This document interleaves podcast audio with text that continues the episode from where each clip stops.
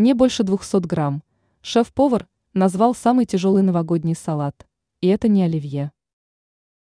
Ни один Новый год не обходится без вечной кулинарной классики, которая непременно ассоциируется с праздником. Однако некоторые блюда относятся к тяжелым.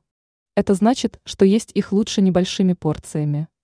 Шеф-повар Антон Прокофьев назвал селедку под шубой самым тяжелым новогодним салатом, передает радиостанция «Говорит Москва». Кулинар объяснил, почему не стоит налегать на это блюдо. По его словам, не следует за раз есть больше 200 граммов этого салата. Чтобы обосновать свое мнение, Прокофьев предложил взглянуть на список ингредиентов, который в основном состоит из тяжелых овощей. Морковь, свекла, картофель, лук, а еще сельдь и яйцо.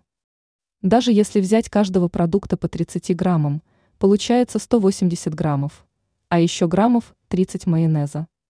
У нас уже тяжелый, мощный салат, резюмировал шеф-повар. Также эксперт назвал оптимальную порцию салата оливье на одного человека.